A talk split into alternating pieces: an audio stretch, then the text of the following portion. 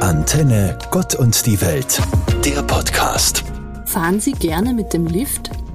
Oder hat Ihnen auch Ihr Arzt empfohlen, mehr Stiegen zu steigen, zwecks Fitness und so?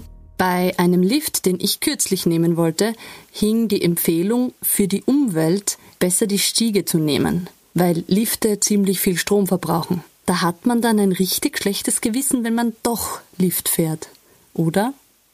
Bei mir im Büro muss ich mich mit dieser Gewissensfrage nicht plagen, denn da gibt es gar keinen Lift. Wenn ich in der Früh in meinem Büro im zweiten Stock ankomme, bin ich immer dezent außer Atem. Und es ist mir schon ein bisschen peinlich, dass mich der fitte Mit-50er aus der Abteilung einen Stock über mir fröhlich pfeifend überholt, während ich nur aus dem letzten Loch pfeife. Tja, im Christentum gibt es ein Fest, bei dem ich immer ans Liftfahren denken muss. Es heißt sogar ein bisschen ähnlich, nämlich Christi Himmelfahrt. Da feiern Christinnen, dass Jesus 40 Tage nach Ostern in den Himmel zurückkehrt.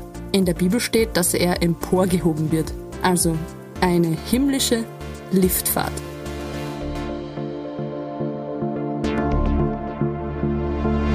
Kürzlich bei meinem Bruder im Auto.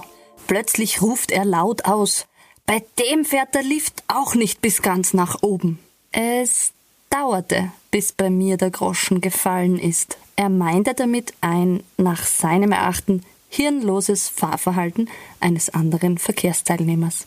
Ein Lift, der bis ganz nach oben fährt, kommt in der biblischen Erzählung zu Christi Himmelfahrt vor, metaphorisch gesehen zumindest, als der auferstandene Jesus wieder in den Himmel zurückkehrt. Ein Comic stellt diese biblische Erzählung, wo es heißt, dass er emporgehoben wird, sehr treffend dar, finde ich.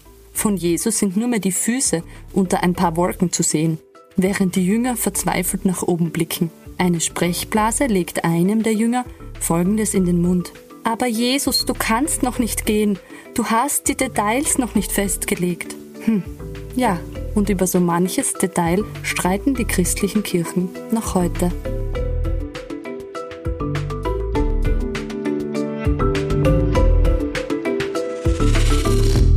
Wer hat eigentlich festgelegt, dass der Himmel oben ist? Das finde ich persönlich nämlich nicht hundertprozentig okay. Bei der Wienwoche in der vierten Klasse Gymnasium habe ich zum ersten Mal bemerkt, dass ich Höhenangst habe. Wir sind mit dem Lift ganz hinauf auf den Donauturm gefahren. Da fühlte ich mich dem Himmel unerfreulich nahe.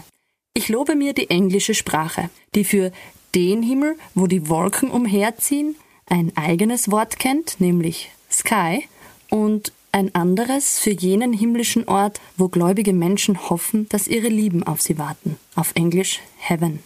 Warum Christinnen glauben, dass es einen Heaven, also einen himmlischen Ort gibt?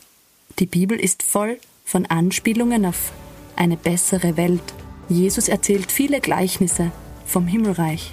Warum ich es glaube? Weil wir Menschen fähig sind zu lieben. Und dieses große Gefühl hat für mich seinen Ursprung bei Gott im Himmel. Und in meiner Vorstellung ist er ganz bodenständig und nicht hoch in den Wolken. Aber wir werden dann schon sehen.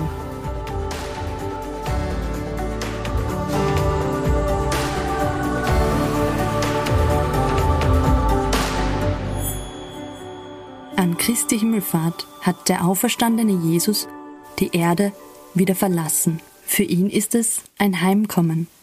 Wenn wir glauben, was die biblischen Schriften andeuten, war Jesus immer schon bei Gott, schon vor seiner Geburt. Dann startete er seine Karriere nach unten. Er wird geboren als Mensch, was wir zu Weihnachten feiern. Doch die Karriere nach unten geht noch weiter. Schuldlos wird er als Verbrecher hingerichtet am Karfreitag. Er stieg hinab in das Reich des Todes, sagen wir im Glaubensbekenntnis. Das Denken der biblischen Erzählungen ist ein Stockwerkdenken. Das Totenreich ist unten, sozusagen im Keller. Die Welt der Menschen ist das Erdgeschoss.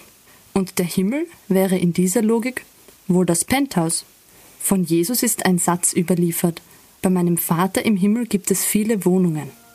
Er verspricht uns, auf jeden von uns wartet eine, weil Gott von jedem Menschen den Namen in seine Hand geschrieben hat und wohl auch auf ein Klingelschild. Katharina Grager, Katholische Kirche. Antenne Gott und die Welt, der Podcast.